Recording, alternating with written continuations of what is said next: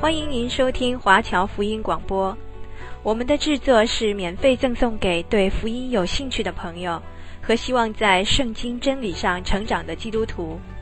您可以透过电话、传真或电邮向我们索取。您也可以透过互联网浏览我们最新的消息和制作。我们的网址是 www.dot.cgbconline.dot.org。我们也欢迎您透过奉献来支持我们的事工。再次欢迎您收听华侨福音广播。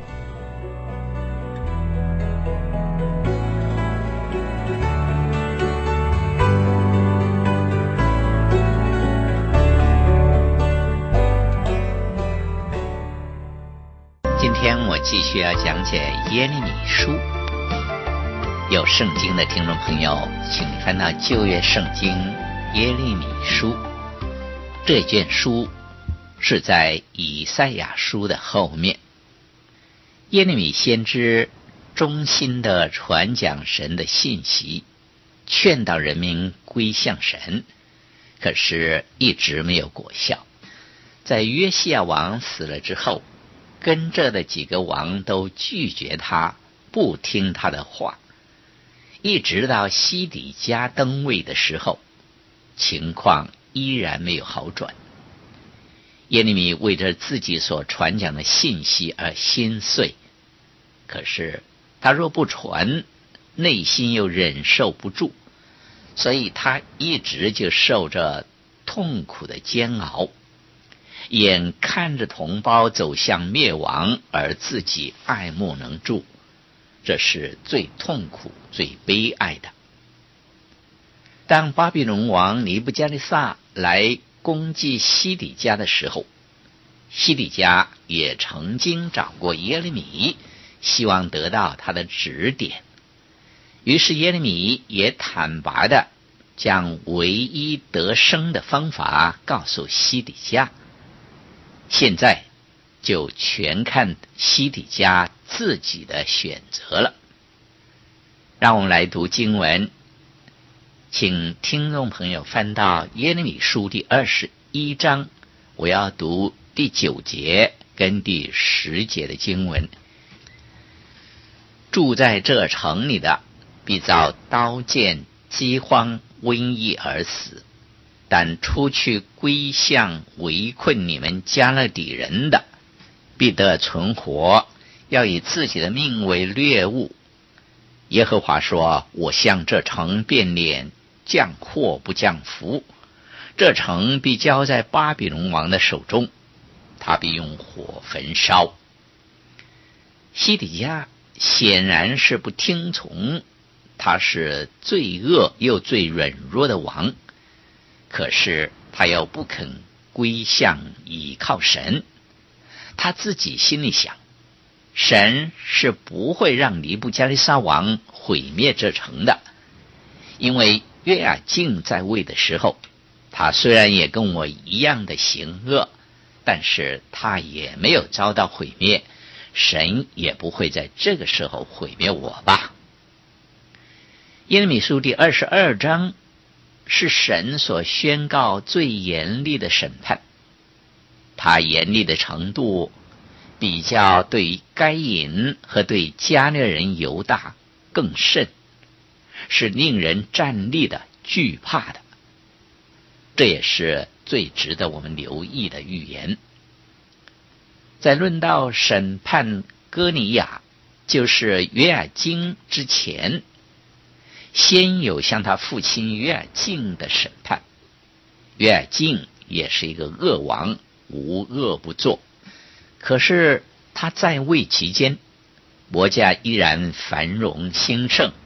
只可惜贫富悬殊，贫穷的人越来越穷，富有的人越来越富。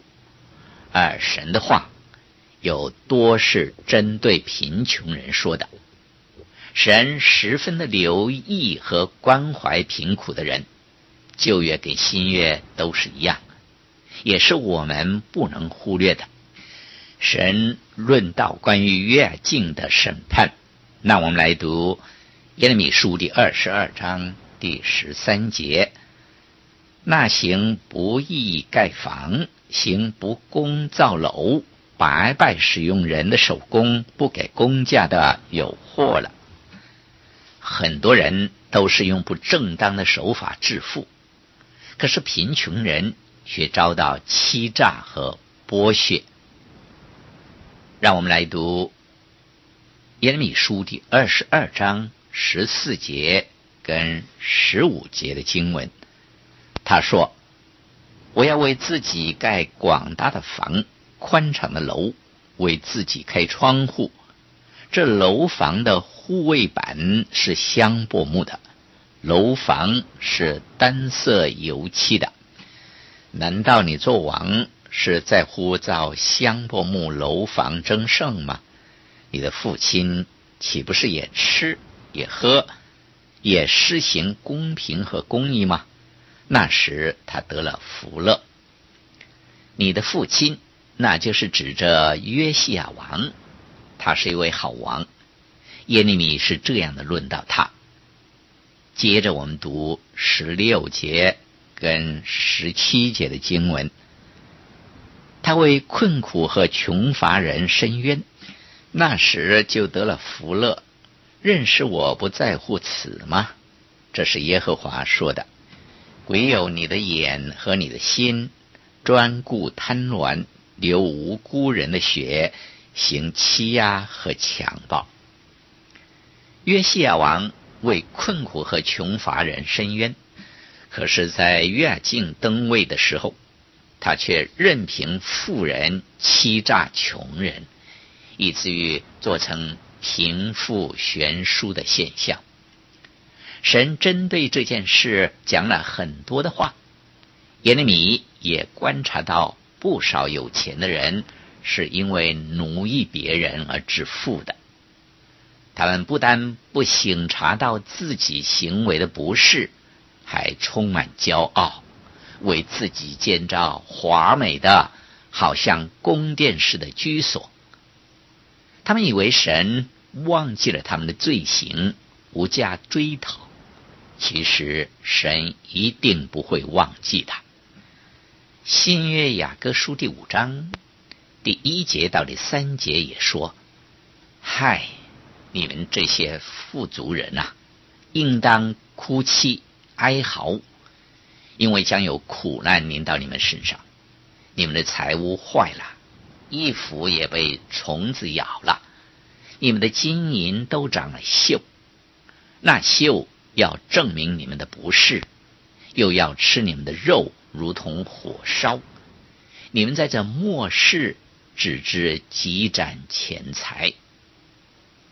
在这里，神指出有钱人的两件罪，就是他们得钱财的方法，以及他们使用钱财的方法。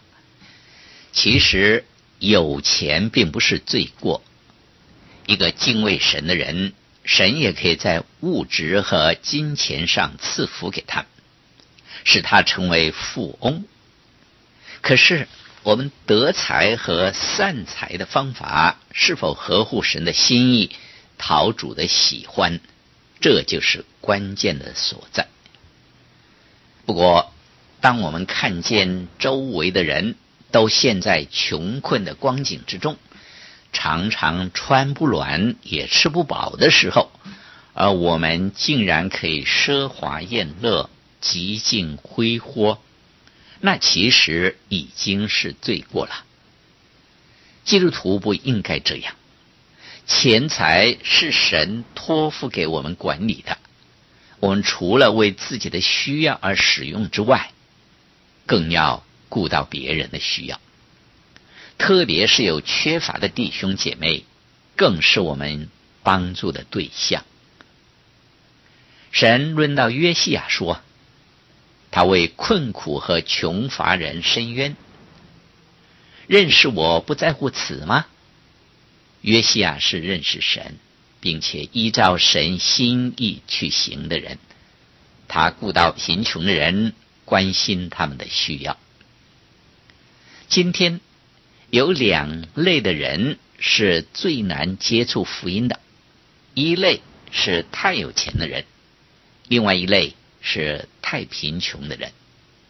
神希望我们能够去拉平一下、缓和一下这样的现象，因为神也希望他们能够听见福音，得着拯救。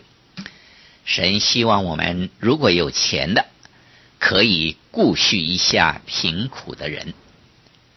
神以怎样严厉的审判临到歌尼亚呢？让我们来读耶利米书第二十二章二十四跟二十五节的经文。耶和华说：“犹大王约雅敬的儿子哥尼雅，虽然是我右手上戴印的戒指，我凭我的永生起誓，也必将你从其上摘下来。”哥尼雅其实就是约雅敬，又名耶哥尼雅。为什么在这个地方神称他为哥尼雅呢？因为耶哥尼雅这名字中的“耶”字是代表耶和华，所以神连他的“椰子也除去，神要与他断绝任何的关系。虽然是他右手上的戒指，但是神也必把它摘下来，这是十分可怕的。接着我们读耶利米书第二十二章。二十八节到三十节的经文，歌利亚这人是被轻看破坏的器皿吗？是无人喜爱的器皿吗？他和他的后裔为何被赶到不认识之地呢？地呀，地呀，地呀！当听耶和华的话。耶和华如此说：要写明这人算为无子，是平生不得亨通的。因为他后裔中再无一人得亨通，能坐在大卫的宝座上治理犹大。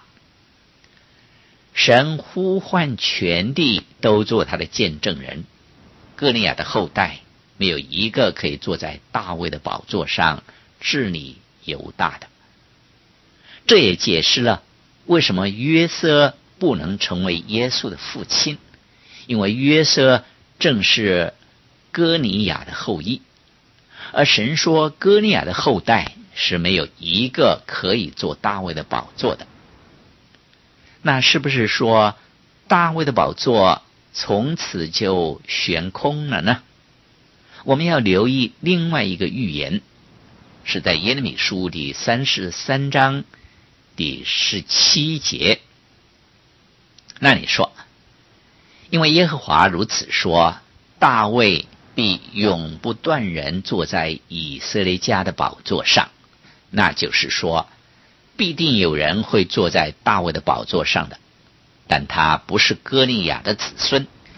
然后，耶利米书第三十六章第三十节又说：“所以耶和华论到犹大王约雅敬说，他后裔中必没有人坐在大卫的宝座上。”他的尸首必被抛弃，白日受炎热，黑夜受寒霜。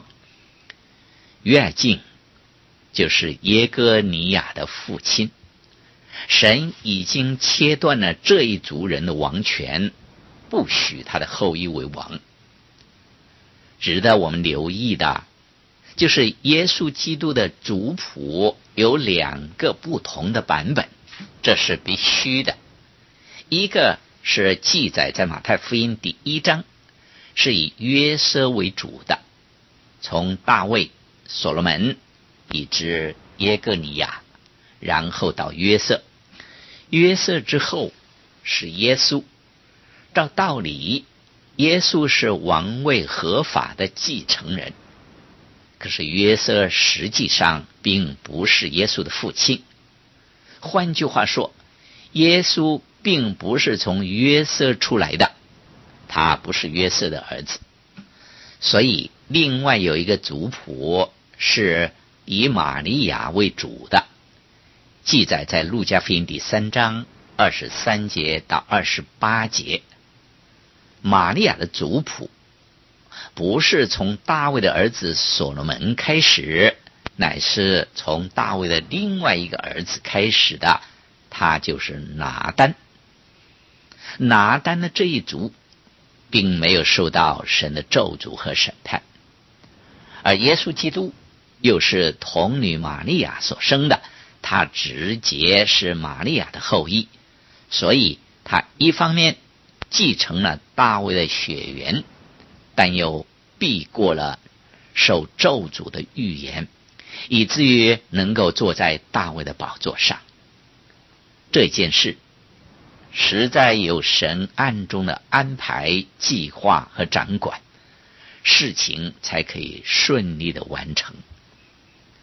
这就是为什么神要地留心听他的话。第二十九节说：“地呀，地呀，地呀，当听耶和华的话。”神希望地能够为他做见证人。观看他行事的方法，神的旨意一旦立了，是绝不能更改的。神要审判恶人，而同时又能够履行他的承诺，是预言的应验，让弥赛亚可以成为大卫的后裔。跟着的耶利米书第二十三章和二十四章。是在黑暗中的曙光和两筐无花果的比喻。黑云之后必有阳光，这是自然的必然现象。前一章是幽暗无光的、可怕的、令人战栗的，但是先知在黑暗的尽头却看见了一线的亮光。耶利米书第二十二章。是关于耶哥尼亚的审判，十分严厉可怕。但是这一章过了之后，又是阳光的显露。不过头两节依然是负面的。让我们来读耶利米书第二十三章第一节的经文。耶和华说。那些残害赶散我草场之羊的牧人有祸了。这里所说的牧人，不是指着传道人，乃是指着他们的宗教领袖、君王和一些掌管权力的政要人物。神说，这些人有祸了。接着，我们读耶利米书第二十三章第二节。耶和华以色列的神斥责那些牧养他百姓的牧人，如此说：你们赶散我的羊群，并没有看顾他们，我必讨你们这行恶的罪。这是耶和华说的。神说他要审判他们，神也果真如此做了。从第三届开始是曙光的出现。接下去，我们读耶利米书第二十三章第三节跟第四节的经文。我要将我羊群中所余剩的，从我赶他们到的各国内招聚出来，令他们归回本圈。他们也必生养众多。我必设立照管他们的牧人，牧养他们，他们不再惧怕。不再惊惶，也不缺少一个，这是耶和华说的。神的时候到了，他要眷顾贫穷人，这特别是指教会被提之后留下来的犹太人。在那个时候，从前他们所拒绝的王，现在要成为眷顾和引导他们的牧者。这牧人有慈爱的心肠，跟他们现在所经历的完全不同。接着我们读二十三章的第五节，耶和华说：“日子将到，我要给大卫兴起一个公义的苗裔，他必掌王权，行事有智慧，在地上施行公平和公义。”这是指从大卫家必出现一个王。虽然神已经废掉哥尼雅和他一切的子孙，不让他们为王，然而神的咒诅并没有废除他的计划，或者是使他的应许不能够实现。神知道他所行的是什么。从新约圣经中，我们看见还有另一族的人，也是大卫的儿子拿单，他就成为了神要拣选的好实现他应许的人。从他的后裔中，神又拣选了玛利亚，她是拿撒勒的女子，她生了耶稣，而耶稣就是弥赛亚，是君王。当主耶稣向世人宣讲天国真理的时候，一开始他就说：“神的国近了，你们应当悔改。有国度，就必然有君王，这是必须的。因此。”主耶稣这一个信息，其实就是说，看呐、你们的王就在这里了。虽然当时以色列人也弃绝了他们的王，但是耶稣仍然告诉他们，将来有一天，这一位伟大的王弥赛亚将要在地上建立他的国。接着我们读二十三章第六节，在他的日子，犹大必得救。以色列也安然居住，他的名必称为耶和华我们的义。我们从来也没有听过这样的政纲，是不是？从来没有一位地上的君王是真的能够以公平、公义、智慧来治理他的国。不是他们没有这个理想，而是他们做不到，或者是不敢去做。但是耶稣基督的国是以公义作为特征的。接着我们读二十三章第七节跟第八节，耶和华说：“日子将到，人必不再指着那领以色列人从埃及地上来永生的耶和华起誓，却要指着那领以色列家的后裔从北方和赶他们到的各国中上来永生的耶和华启示。”他们必住在本地，这是圣经中特别受人注意的一个预言。不少的人称这个日子为以色列人的逾越节。我们知道，历史上以色列人的逾越节是含有极深的意义，是纪念全能的神将以色列人从埃及为奴之地领出来，释放他们，使他们得到自由。神说：“日子将到，人必不再指着那领以色列人从埃及地上来永生之耶和华起誓，却是要指着那领以色列家的后裔从北方和赶他们到的各国中上来永生的耶和华起誓。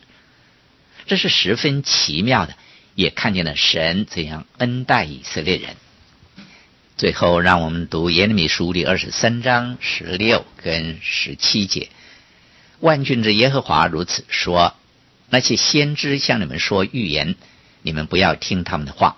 他们以虚空教训你们，所说的异象是出于自己的心，不是出于耶和华的口。